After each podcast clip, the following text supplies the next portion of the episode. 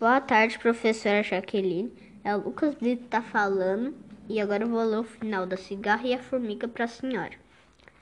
A formiga olhou para a cigarra e disse: Tá bom, vou ajudar, mas você poderia estar de barriga cheia ao invés de vazia se você estivesse parado de cantar e juntado sementes para, pois devemos pensar não só no presente, mas no futuro também.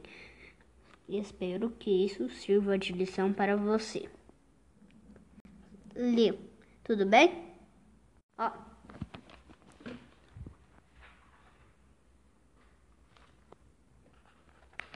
Peraí.